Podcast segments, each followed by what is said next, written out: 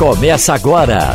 Opinião com qualidade e com gente que entende do assunto. Com Geraldo Freire, Romualdo de Souza, Wagner Gomes e jornalistas do Jornal do Comércio, deixando você bem informado. Passando a Limpo.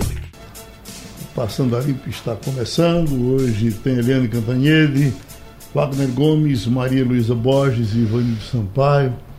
Eu estou vendo aquela manchete ali, ó. Setor de eventos aposta na retomada de programações. Empresas tiveram perda de 140 bilhões no ano passado. E é muito otimismo pensar nessa retomada agora, né? Hein, Maru? É, é otimismo. Agora, uma coisa que eu imagino é que a gente está vivendo um horizonte muito diferente do que a gente estava dois anos atrás. A gente tinha uma, uma doença que ela era tinha uma taxa de letalidade muito maior. Os números tão ruins, né? A gente ontem mais uma vez passou de mil mortos, a média móvel subindo, mas se a gente projetar em cima da quantidade de pessoas doentes, né? Enquanto é, é, é, bem diferente das características do, de um ano atrás, de dois anos uhum. atrás, principalmente. É, eu acho que acontece muito, sabe, Geraldo? O setor de, de eventos acaba pagando mais o pato, né?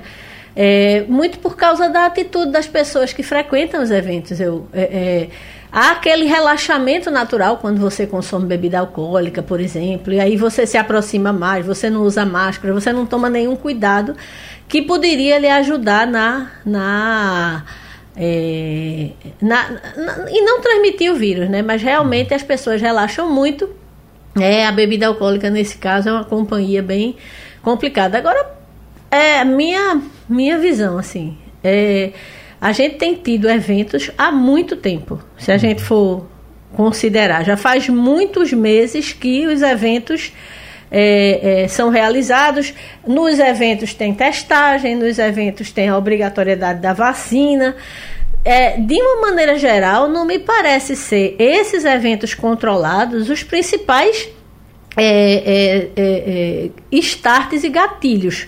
Muitas vezes é, a contaminação acontece dentro de casa, em pequenos é, conglomerados familiares, pequenas reuniões, não é? termina sendo mais é, arriscado, porque você, quando está perto de uma pessoa querida, uma pessoa próxima, você termina relaxando muito os cuidados também. Né? Então, é, é, eu imagino, é, é, difícil a situação de eventos. Eu acho que muita gente quebrou. Eu não sei quem consegue chegar nesse momento em pé, não é? Pouca, poucas têm essa capacidade. É, mas assim, acho que ele não é o, o, não é o evento em si o culpado pelo que pelo que a gente está vivendo. Esses né? testes, Malu, de entrada de, de eventos, você já fez algum? Como é que ele Fiz, fiz. Fez? Fiz um Pô, e. Eu sou doido para saber como é que isso aconteceu. Como é que funcionou no que eu fiz? Hum. É, eu, eu comprei o ingresso e tinha uma sala fazendo a testagem do lado hum. é, do antígeno. E aí, meia hora depois, eu recebi o resultado. É... Você fica esperando fora? Espera, não, você espera na área, né? Você pode esperar ou voltar daqui a pouco para pegar. É, e aí é liberado, né? Se você uhum. não, se não tiver positivo, você é liberado. Agora, curioso que. É, é daquele do enfiar o negócio É, no nariz, todos têm que enfiar o negócio ah. no nariz. Eu sinto muito, uhum. não inventaram é, ainda outro tão eficiente. Né? Aquele teste que a gente fazia é, de furar o dedo, na verdade, ele só uhum. te diz se você tem a imunidade, se você teve contato com o vírus anteriormente, se tem algum traço é, de anticorpos ainda da defesa do seu organismo. O que realmente diz se você tem vírus ativo transmitindo, tem que colocar o. Agora, uhum. eu, eu agora me lembrei de um depoimento que eu vi de uma repórter que está cobrindo as Olimpíadas de inverno. Ela diz que o teste que ela fez na China, ela chorou de dor, uhum. porque é, colocaram o cotonete sem nenhum contato humano, tá? É as máquinas que vão fazendo. Então não tem essa história de não adianta gritar Aí. que ele não vai, não vai se sensibilizar. sensibilizar. E é, coletou narina, as duas narinas e garganta. Hum. E ela disse que o, o, as lágrimas descia de dor né? É, ela só tem contato com algum ser humano depois que ela passa por isso e o resultado fica pronto. Tá ela entra num túnel de testagem. Eu fiz um teste uma vez, acho que foi um dos primeiros que eu fiz, Maria Luísa, que a, a pessoa que estava colhendo o material com o contonete disse: se não chorar, não vale. Ai! eu fiz, sabe quantos? Eu fiz seis ou sete, e, e, mas sem nenhum problema. Não, é. Com o cuidado das pessoas que iam fazer. Agora, mesmo assim. Não, é incômodo. Você imagina o desconforto é de você entrar na máquina, né? É. Uhum. Imagina a máquina colocando aquele cotonete uhum. em você, porque você tem a impressão que chegou no cérebro, né? Uhum. Tá... Você tá bonzinho, Vanildo? Tô indo, Geraldo. Tô ainda meio, meio mole, porque há dez dias atrás eu fiz o teste e deu positivo. Ô, você teve esse negócio, rapaz? E a segunda, também, vez, a segunda né? vez é, Metade do Brasil e mais 1% teve. Foi a segunda vez, Ivanildo? Não, foi a primeira. Foi a uhum. primeira. É, um pouco, sintoma muito pouco, né, Geraldo? Um pouco de. Eu fiz mais porque minha mulher teve. E como a gente é, divide a mesma casa, ninguém teve nenhuma preocupação em separar vivência, é, enfim eu, eu fui fazer. Eu andei espirrando, aí é, testou positivo. Uhum. Fiquei em casa, não evitei é, sair, evitei é, qualquer tipo de. o que seria na, nas outras épocas coisa normal, mas hoje seria uma extravagância. E estou esperando que complete 10 dias. Positivo para Ômicron foi, Vanildo? Para Ômicron foi. Foi? Uhum. Você, Manu, Aliás, você... acho que muita gente do, do sistema uhum. também testou positivo. É. O negócio é extremamente contagioso, Geraldo. Você. Uhum. Olha que a gente, se pre... a gente se previne, a gente se fica preso em casa, a gente não sai, mas termina contraindo. Eu, Manu, não sei se vem no jornal. Assim, você, você não caiu, né? Incrível, né? Eu, eu, eu, moro numa casa que tem cinco pessoas, quatro pegaram Covid. Você? Ah, eu não. Na casa teve. Eu nego, ne, estive negativa, né? Esse tempo todo fiz dois testes durante o período, uhum. o último quinta-feira passada, e eu, eu realmente. A gente teve muito cuidado também em casa, né? De estar de máscara, mesmo dentro de casa, separar o uso de, de, de, de, de um banheiro para a pessoa doente, mas foi uma sequência. Né? O meu marido, meu filho, minha nora e até minha empregada tiveram. E eu não tive. Eu uhum. resisti bravamente.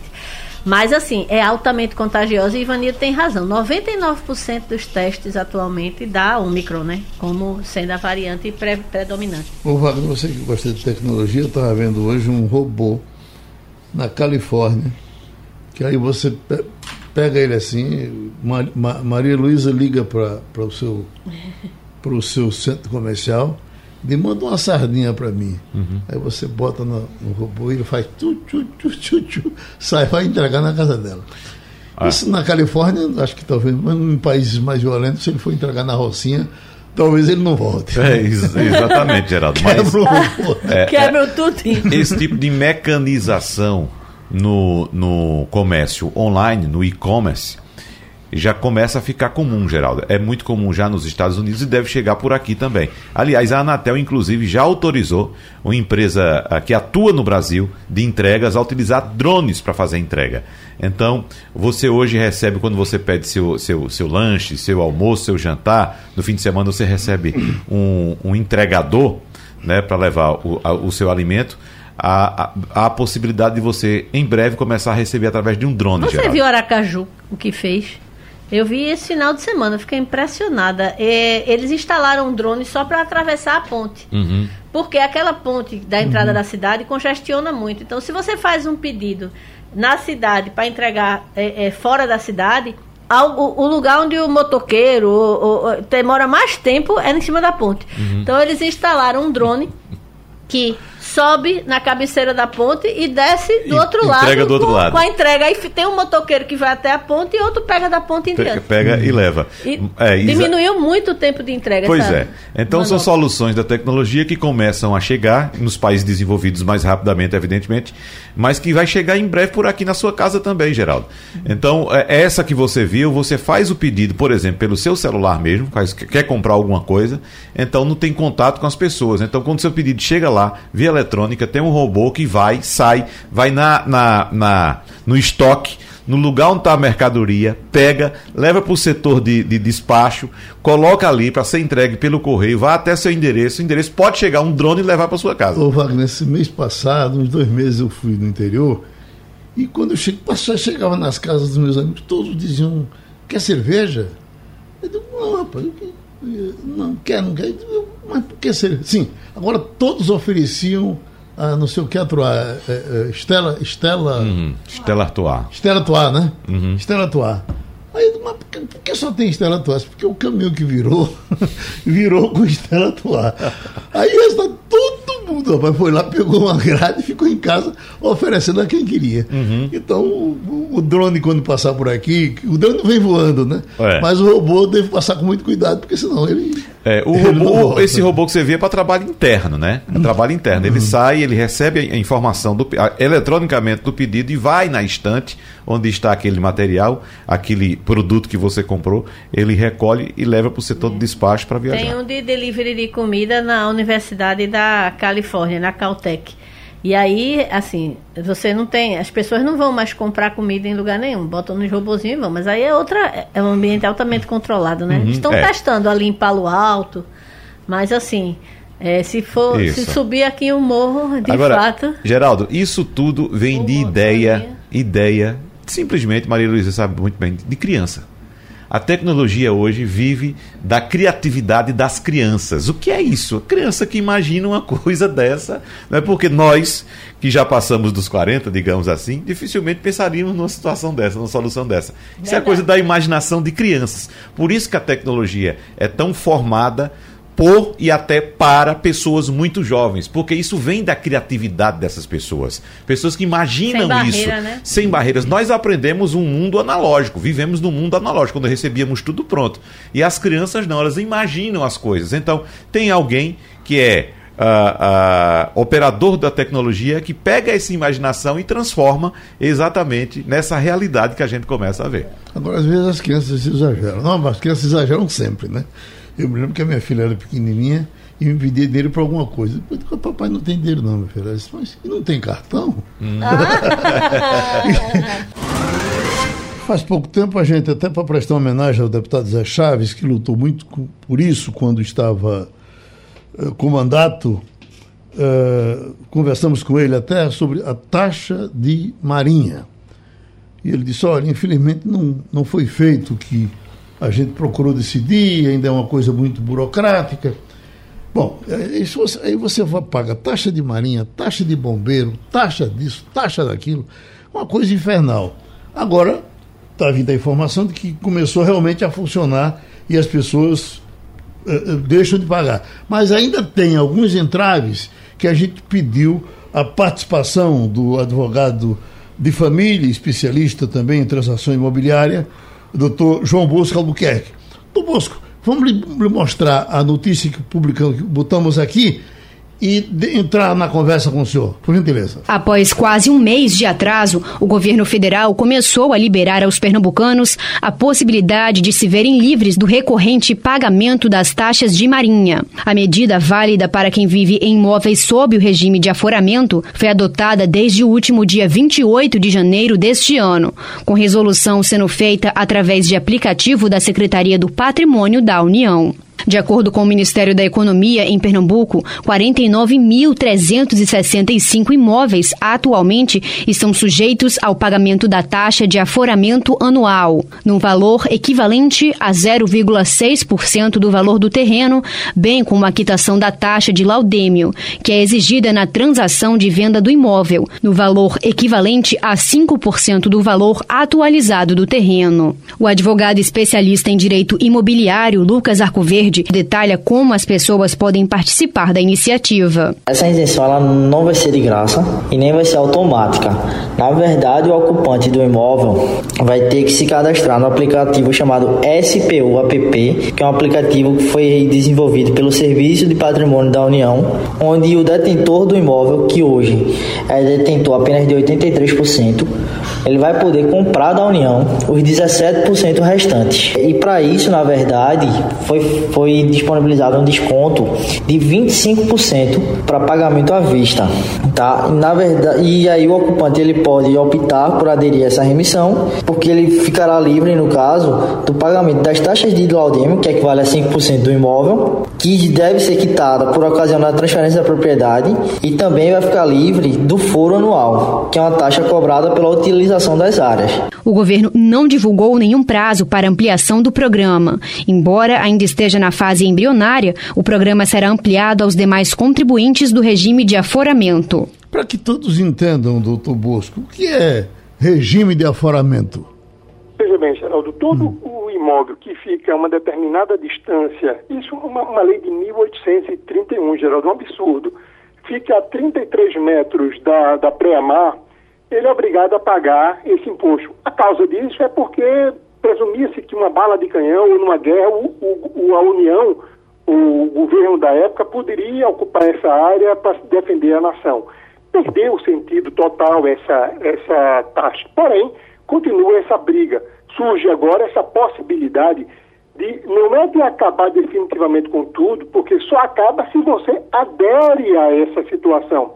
Se você aderir e querer comprar o seu pedaço, desculpe, comprar um pedaço da União que corresponde a 17% dos imóveis que são é, registrados como o, o, imóvel de marinha, terreno de marinha, você pode comprar o governo agora esse seu pedaço, o, o pedaço do governo. E aí você passa a ser dono da propriedade como um todo. Então o que o governo oferece é o seguinte, olha, de cada terreno de marinha, eu tenho um pedacinho, eu tenho 17%. Se você quiser comprar o meu pedacinho do governo, eu estou vendendo. E se você paga à vista, eu estou vendendo esse meu pedaço com, com 25% de abatimento. Essa é a proposta da lei, geral. Uhum. Ivanildes, você esperava coisa melhor? É, Geraldo, eu acompanho isso há um bastante, bastante tempo, inclusive a luta do, do deputado Zé Chaves para acabar com isso. Eu queria que o doutor João Bolsa explicasse para a gente se é verdade que esse imposto recolhido é, era colocado à disposição dos herdeiros da família real e que nunca trabalharam e que viviam apenas dessa, dessa arrecadação é, em cima de todos os brasileiros. Veja, é, a finalidade do imposto no passado, sim, era para a família real. A finalidade hoje fica para a União e ela distribui um pedaço, acredito eu, dessa renda para a, o Estado e município. Da mesma forma que ele irá fazer agora quando você adquirir é, esse, esse 17% da União, uma parte ficará com o governo federal, a outra parte ficará com o Estado e com o município. A, a ideia do governo é vender essa parte dela. Então, existem muitos imóveis e muitas pessoas que vão adquirir. Quem não adquirir, quem não fizer opção, perde a oportunidade de comprar esse 17% e vai continuar dando aquela taxa anual de, de, do, do aforamento, que é 0,6% sobre o valor do terreno, e quando vender ou comprar, você paga aquele percentual de 5%, Geraldo. E uma das cidades, acho que mais prejudicadas por isso, é o Recife, não é, eh, eh, doutor Bosco? Porque, por Sim. exemplo, eh, quem tem casa na Várzea, por conta da passagem do, do Rio Caparibe, paga essa taxa. Quem tem em São eu Lourenço. Na Agamenon Magalhães. Eu estou imaginando os navios de guerra passando Pronto. ali pelo canal da Agamenon. Você paga na Agamenon, né? É, aquela. do canal, né? Canal Exatamente. Interferência do mar. Sofreu interferência do mar, paga terreno de marinha. Uhum. O canal da Agamenon sofre a interferência do mar. Sim. Então paga esse, esse. E foi um canal criado. Esse canal ele não existia. Quando foram construir a avenida, fizeram essa terceira ilha que é aquela ilha da Boa Vista, que não, existia esse canal. Uhum. Tá vendo, Wagner? Eu acho interessante, Geraldo. Veja só, para que as pessoas fiquem por dentro desse assunto ainda mais, essa cobrança é feita desde 1818. E a preocupação do Brasil desde então é com a cobrança e não, como por exemplo, a, a, a não permissão de construção nessas áreas. A gente passa a ver agora mais de perto os problemas de construções exatamente nessas áreas, com o avanço do mar, os problemas que nós temos aqui no Recife com alagamentos e tal. Então a preocupação do nosso governo desde sempre, isso eu digo desde 1818, foi receber alguma coisa, receber dinheiro por essas construções e não de se evitar para que tenhamos os para que não tivéssemos os problemas que estamos tendo agora. Agora é bom que se diga também, doutor Mas eles não só cobram do de pertinho, não, eles distante sem Pois é. O exemplo do Maria Luísa é o pior dele. Pois é, exatamente. Mas veja só. Eu não moro na margem da Gamenon, não, tá? Sim. Eu moro ali no finalzinho da Rua Amélia, uhum. a coisa de 50 metros da avenida, uns 100 metros do canal. Agora, apenas para que ninguém se empolgue muito, apenas 413 imóveis, doutor João Bosco, estão na lista para remissão digital aqui no Recife, né? É, veja bem, eu, eu não sei qual vai ser o que esse plano está sendo agora iniciado. Eu não sei quantos imóveis serão atingidos no, no primeiro momento, mas eu também entendo que existem já medidas judiciais é, propostas não só por advogados, como também propostas pela própria Procuradoria da República, com a finalidade de acabar esse aforamento. O aforamento é aquela taxa anual que você paga, é obrigado a pagar. Isso é um absurdo. É um absurdo você morar na base e pagar laudê, morar na, como, como na Gaminon e ficar pagando essa taxa de laudê. E pior ainda, se você vai vender, paga também 5% sobre o valor do imóvel. É, uma, é, uma, é um tiro muito alto. Você é prejudicado, porque você paga o ITBI, é o imposto que a prefeitura vai lá e avalia, e também paga o laudêmio. Então é uma questão que precisa ser revista. O governo federal traz uma possibilidade para aqueles que têm condições financeiras de comprar o, o, essa parte do governo. E que não tem condições financeiras para comprar, vai ficar como? Vai ficar pagando essa taxa mensal e a taxa de, na hora da venda. Então, precisa que se ingresse na justiça para extirpar essa, essa cobrança indevida, que eu entendo como indevida e absurda. A taxa de bombeiros, doutor Bosco, muita gente reage para pagá-la e, e, e, já falaram em bitributação, mas depois vem a explicação de que a Assembleia, eh, aqui no caso, aprovou e de que o bombeiro presta um bom serviço, e porque o bombeiro presta um bom serviço, eu pago a taxa para ele. O que, é que o senhor nos diz da taxa de bombeiro? Veja, é, a intenção do governo como todo é aprovar é, sempre é, tributos para o consumidor. No caso da população como um todo. No caso da taxa do, do bombeiro, sim, eu entendo ela como uma bitributação, porque nós já pagamos é, toda a carga tributária que o Estado cobra. O Estado, para não ter que aparelhar o corpo de bombeiro e tirar dele esse ônus, que sempre foi o ônus dele, ele coloca na Assembleia essa aprovação dessa lei, existe também outra discussão sobre essa taxa de bombeiro. Então, nós, população, nós, é, público, estamos sempre cobrindo as despesas, os, os abusos dos governantes, porque quando ele não tem mais condições de arcar com as despesas, ele lança no projeto na Assembleia, é o caso da taxa de bombeiro, e a população toda é obrigada a pagar uma taxa que é de responsabilidade manter o corpo de bombeiro, como manter a polícia. Daqui a pouco vai ter a taxa para que a gente mantenha a polícia militar do estado de Pernambuco. A gente paga a taxa de luz pública, às vezes não tem a luz pública, mas paga a taxa. Taxa de esgoto, às vezes não tem o esgoto, mas tem, mas, mas tem a taxa. E vamos em frente, porque fazer o quê, né? Tá bom, doutor Bosco, vamos, vamos vendo se se as coisas vão melhorando. Esse do, do, da taxa de bombeiro realmente é, é, é, cria-se um rolo tão grande que a gente termina não entendendo. Fica parecendo que está quase tudo como sempre foi.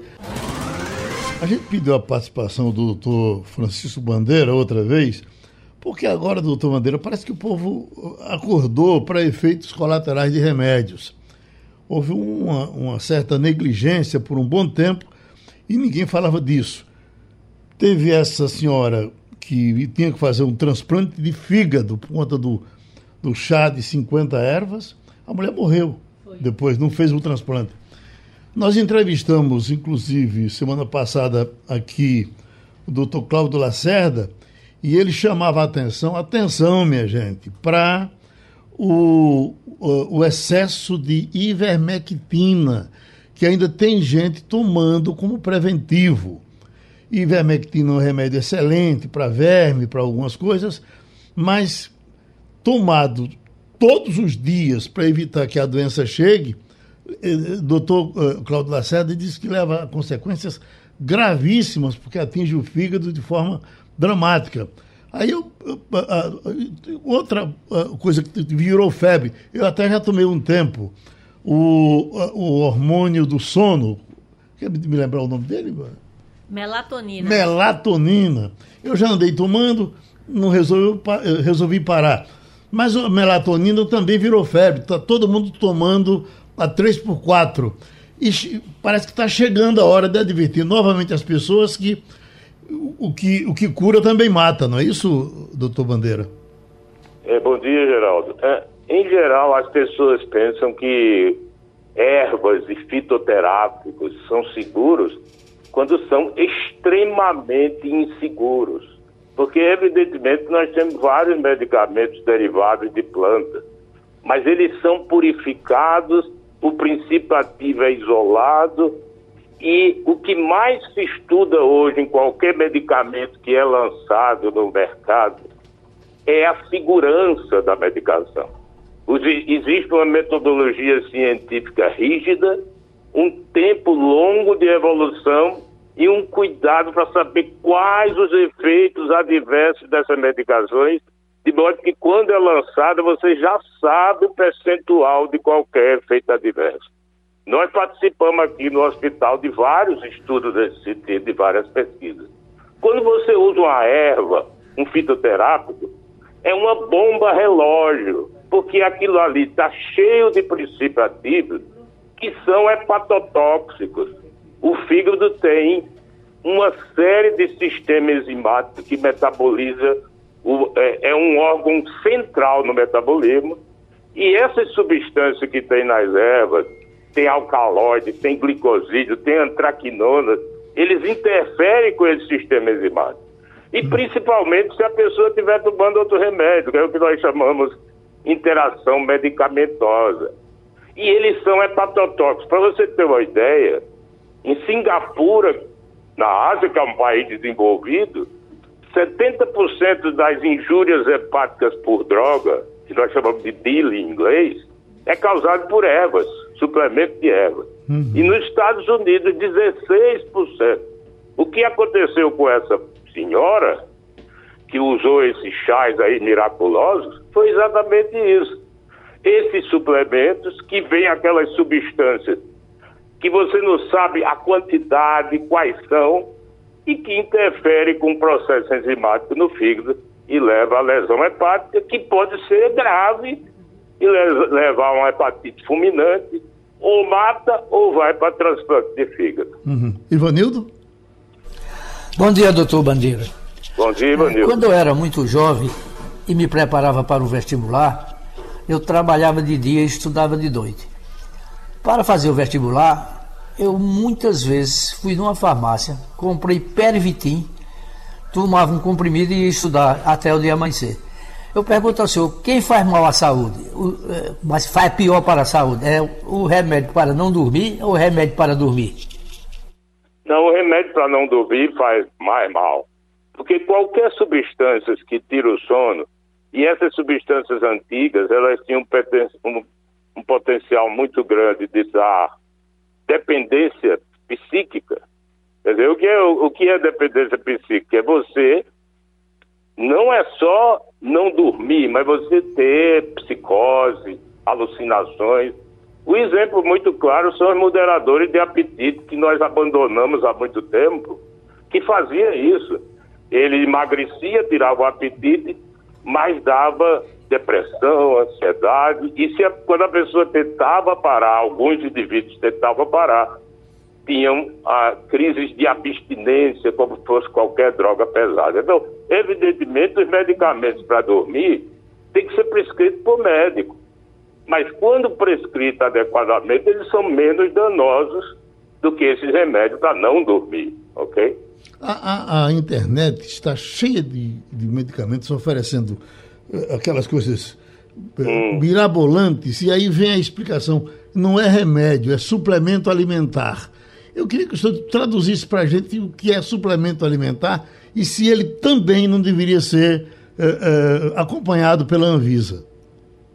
Sim, o primeiro ponto, Geraldo, é que esses fitoterápicos, eles têm que ter uma, na sua formulação, tem que estar muito claro o que é que tem lá.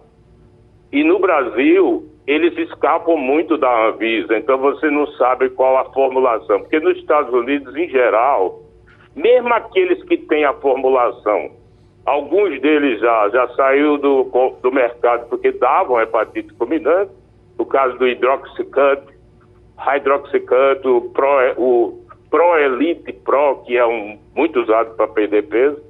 Então ele tem que ter claro a, o que é que existe ali. No Brasil nós não vimos isso. Se o indivíduo toma um suplemento que não tem dizendo que ele, o que está ali, principalmente o que é manipulado, porque manipulado foge ao controle da Anvisa totalmente.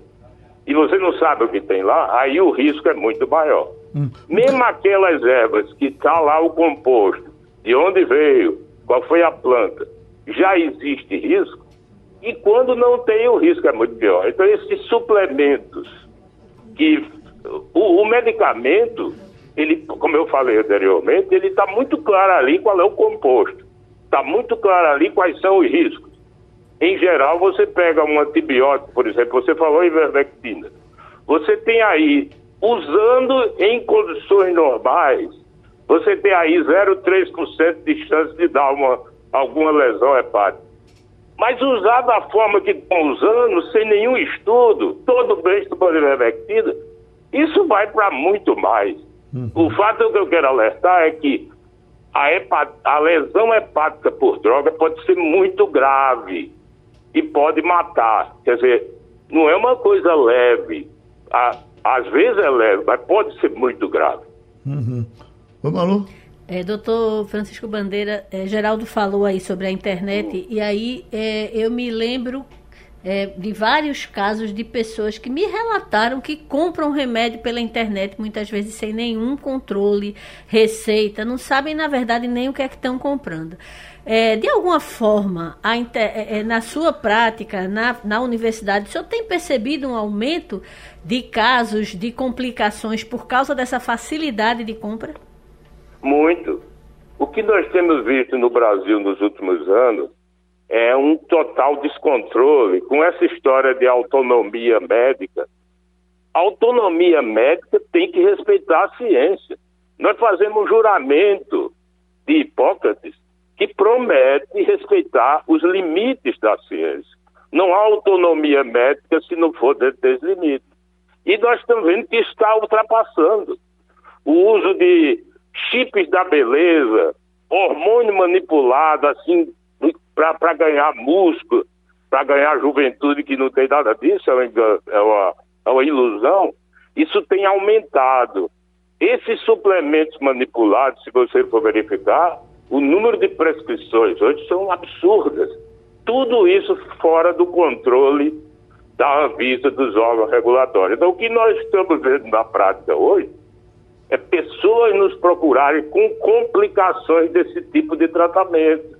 E o, o, as mídias, as redes sociais, cheias de propaganda enganosa, e as pessoas se enchem de é, ervas, suplementos à base de ervas, suplemento à base de hormônios, todos manipulados sem nem se saber o que tem lá dentro. E eu quero lembrar que a USP, há muitos anos atrás, fez um levantamento nas farmácias de manipulação de São Paulo, com essas formas para emagrecer, e quando verificava que tinha muito mais coisa lá dentro do que ele dizia que tinha dentro de uma cápsula. Ou seja, enganando o paciente, levando a maior risco. A gente agradece essa outra participação do professor de endocrinologia Francisco Bandeira no Passando a Limpo. Já estamos com Eliane Cantanhede. Maria Luísa Borges. Bom dia, Eliane. É, a expectativa que. Eu queria saber qual a sua expectativa para a ida dos ministros Edson Fachin e Alexandre de Moraes ao Palácio do Planalto às 11 horas. O que é que você acha que vai sair dessa conversa depois de tantas. É, é, é, é tantos embates né, que a gente vem assistindo entre os poderes? Bom dia, Geraldo. Bom dia, Maria Luísa, colegas, ouvintes. Olha, o... há uma guerra, né, uma guerra declarada entre o presidente Jair Bolsonaro e ministros do Supremo e do Tribunal Superior Eleitoral, TSE. Isso é o claro, né? O presidente Bolsonaro já pediu impeachment do Alexandre de Moraes ao Senado e o Senado rapidamente devolveu, achando uma maluquice.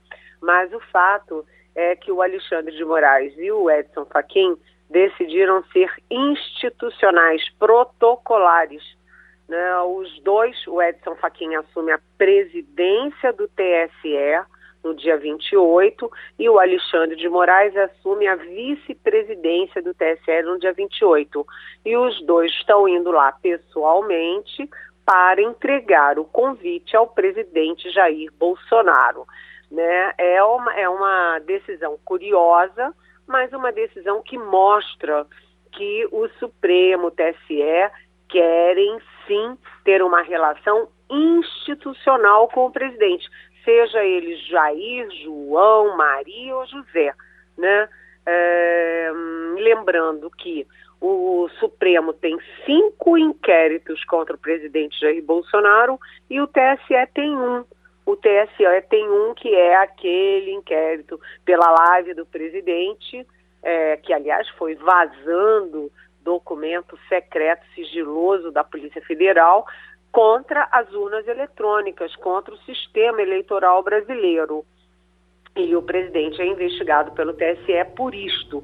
Né? Então é uma saia justa enorme, Maria Luísa, mas eu não espero conversa nenhuma. Ah, eu imagino, vamos, pode ser que a gente sempre se surpreenda, né? Que o Alexandre de Moraes e o Faquinho vão chegar lá, vão entregar o convite vão falar bom dia, até logo e vão embora. Eu imagino uma coisa assim. Mas como tudo no Brasil é muito surpreendente sempre, a gente tem que ficar de olho, porque imagina, né? Sorrisos não dá para ter. Né? O Alexandre de Moraes é, não tem nenhum motivo para gostar do Bolsonaro e o Bolsonaro também não tem nenhum motivo para gostar do Alexandre de Moraes que é aquele que lida dos, com aqueles processos todos e manda prender essa gente bolsonarista que ataca as instituições, ataca a urna eletrônica, quer mandar bater em ministro do Supremo, tipo Roberto Jefferson, é, o ex-presidente do PTB.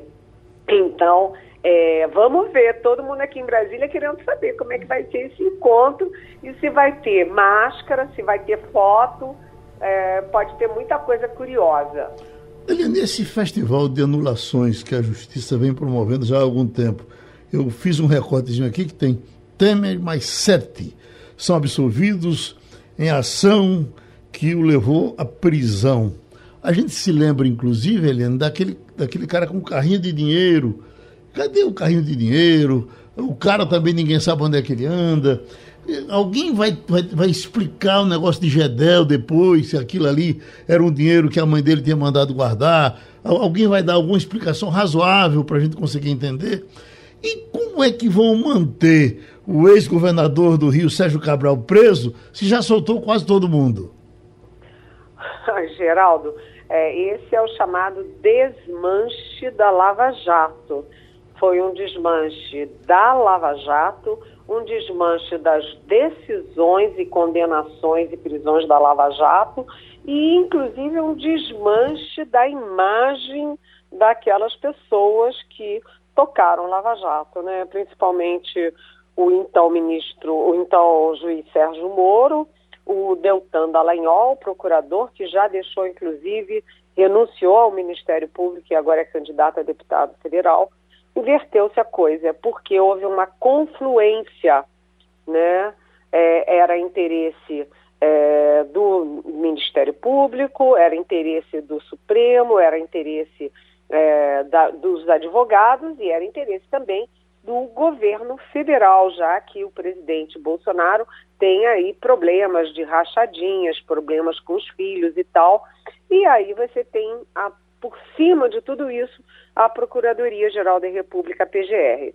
Na verdade, houve um desmonte da Lava Jato, que foi a maior operação de combate à corrupção no mundo naquele momento, que foi prestigiada mundo afora, foi premiada e que agora é, teve essa reviravolta. Então, todas as condenações do ex-presidente Lula, por exemplo, foram sendo é, desfeitas, né? a, a condenação pelo, pela, pelo apartamento, né, o triplex do Guarujá. Depois também já foi desfeita toda a operação, a, a investigação do sítio de Atibaia. É, aí teve agora também, uma por uma, as investigações sobre o, o então presidente é, Michel Temer, e vai um, um atrás do outro, um atrás do outro, sendo é, não exatamente inocentados, porque se você olhar, Geraldo, um é porque foi decurso de prazo, ah, venceu o prazo. O outro foi porque, ah, não era o foro é, indicado, ser Curitiba, tinha que ser em Brasília. O outro, ah, porque era o juiz Bretas do Rio de Janeiro e não podia ser lá, tinha que ser em Brasília. Enfim, eles estão usando pretextos é, jurídicos, pretextos formais para ir desmontando um a um e o pior, né? além de desmontar a Lava Jato, eles estão transformando em bandidos exatamente aqueles que combatiam os bandidos. Eliane, semana passada nós tivemos um movimento importante em Portugal com o fim do que ficou conhecido como geringonça, né, aquele arranjo político. E aqui nós temos uma definição, talvez na próxima quarta-feira, a respeito do que eu não chamo de geringonça, mas sim de engenhoca política, que são essas federações. O que teremos uh, daqui para frente, Eliane? Oi. Você sabe que está uma grande confusão essa história das federações, porque eles acabaram com as coligações, né, e proporcionais, e aí é, inventaram as federações. A diferença é que a coligação é assim: você se coliga para a eleição e no dia seguinte vai cada um para um canto, né? É um, vamos dizer assim, um amor de carnaval. Dura no carnaval, acabou, a eleição acabou, o carnaval acabou o amor. E a federação ingessa o casamento, fica engessado durante quatro anos. Enquanto tiver o mandato, é, fica todo mundo casado. E aí é muito complicado. As federações foram previstas. Quem é que trouxe à baila a história das federações? O senador Renan Calheiros, para fazer um jogo do irmão dele, o Renildo Calheiros, que é do pequeno PCdoB. Sem as, com a cláusula de barreira, sem coligação, e com a cláusula de barreira, que exige desempenho mínimo dos partidos, os pequenos partidos correm o risco de morrer. Então, a federação foi inventada para salvar os pequenos partidos, cidadania, PCdoB, etc. E aí, agora, quem quer fazer as coligações são os grandes partidos. Então, você tem do lado da esquerda o ex-presidente Lula tentando fazer uma federação do PT com PSB, com é, PSB, Partido Verde, tem mais um que eu não estou me lembrando. Ah, possivelmente o PSB, né? Isso é da esquerda. Lá no centro, né, esse pessoal da terceira via está sem pai nem mãe, porque a candidatura do Dória, é, do PSDB, não está indo para lugar nenhum. Né? O Ciro Gomes não se encaixa no perfil de terceira via desse grupo de centro. O Sérgio Moro, ele tem um teto muito alto e está apanhando de tudo quanto é lado. Então, o União Brasil, o PSDB e o MDB discutem fazer uma grande federação, juntando todo mundo. Mas aí como é que fica, por exemplo, vamos pegar o Nordeste, como é que fica em Alagoas? Em Alagoas, o MDB está com o MDB, e aí eu me volto a falar do Renan Calheiros, né? O MDB de Alagoas, o Renan Calheiros estão com Lula, fechadíssimos, Lula e PT. E aí como é que o MDB de lá vai fazer uma federação por quatro anos com União Brasil que junta o PSL, que elegeu o Bolsonaro, com o DEM e mais com o PSDB. É muito complicado e o prazo para isso é março e na quarta-feira o Supremo vai decidir se pode alongar esse prazo. E aí eu falo com os presidentes de partido, etc., eles dizem, ah, se alongar o prazo, a gente tem mais chance. Mas eles próprios reconhecem que esse negócio de federação é muito complicado. Agora, seria uma saída honrosa, por exemplo, para o PSDB, né, que está sem pai, sem mãe, sem candidato, porque o Dória está lá engessado é, em 2%. Então, a federação seria uma forma de, em vez de focar no candidato a presidente, focar em fazer bancadas a partir do ano que vem. Ivanildo Sampaio. Bom dia, Eliane. O presidente Bolsonaro está com a viagem programada para Moscou. Ao que consta, não seria o melhor momento. O país está numa crise, é, briga com a OTAN, não é, tropas na fronteira com a Ucrânia. Enfim, não era um momento ideal. O, qual é o ganho que o presidente Bolsonaro vislumbra com essa viagem a Moscou? Oi, Ivanildo, é uma pergunta muito complexa, porque é o seguinte, é curioso, né, porque é o pior momento, como você disse. O, é, a Rússia ameaça invadir a Ucrânia. A Europa meio é, sai de fininho, né? A Europa está discretamente lavando as mãos. Por quê? Porque a Europa precisa do gás da Rússia. Não quer bater de frente com a Rússia. Então vai lá o Macron, conversa com o Putin, é, faz, é, eles fazem o, o, jogo, mas a, a Europa está, é, vamos dizer assim, acessória é, nessa história toda. Então, esse conflito virou um conflito de gigantes entre os Estados Unidos e a Rússia. E isso ficou ainda mais complicado porque a China tomou partido da Rússia. Então, você tem China e Rússia contra os Estados Unidos. O Brasil é pequeno num, num conflito de gigantes como esse. Primeiro. Segundo, o Brasil está muito longe é, geograficamente do conflito. E terceiro, né, o Brasil perdeu muito em imagem internacional com Bolsonaro. Né, a imagem do Brasil foi ladeira abaixo depois que ele brigou com Noruega, França, Alemanha, Chile, é, China, Biden, é, Argentina, enfim. O que, que o Bolsonaro vai fazer lá? Né? Os diplomatas dizem que a ideia é, aspas, encapsular o, pro, o problema Ucrânia, ou seja, eles orientam o presidente Bolsonaro a não falar de Ucrânia. Se falar de Ucrânia é assim, olha, nós estamos de acordo com a resolução do Conselho de Segurança da ONU de 2015, ponto. Solução pacífica, ponto, e não falar mais disso. E focar nas questões bilaterais, ou seja, é, fertilizantes, agricultura, defesa e principalmente energia, porque a Rússia é muito estratégica na questão energética, né? Agora, aí a gente lembra, né, Ivanildo, que é, o presidente Bolsonaro foi o último presidente do G20, foi o vigésimo do G20 a reconhecer a vitória do Biden.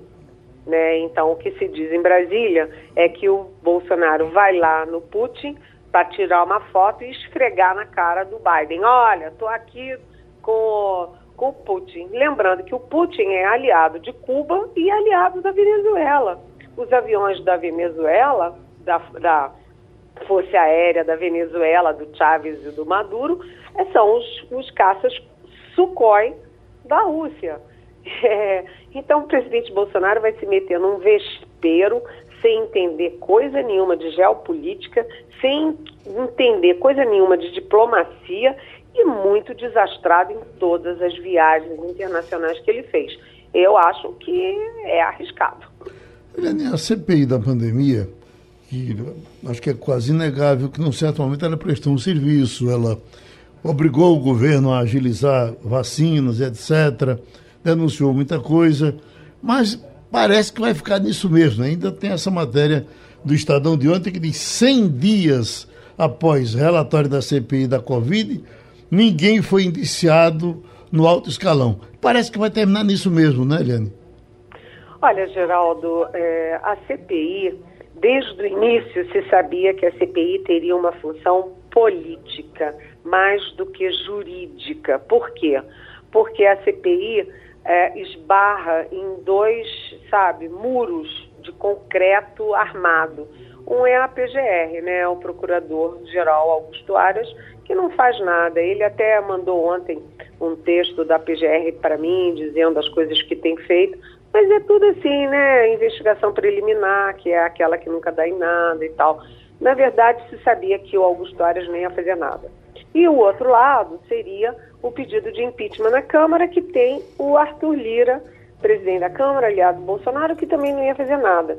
Mas o fator político, primeiro, a CPI mostrou para a população brasileira, tintim por tintim, como foi a negação da vacina da Pfizer, como foram aquelas negociações mequetrefes estranhíssimas, criminosas, com é, aquelas empresas que diziam que iam vender vacinas que nem tinham, né? como o Ministério da Saúde era uma corja ali é, de gente querendo ganhar dinheiro em cima da, do drama da pandemia.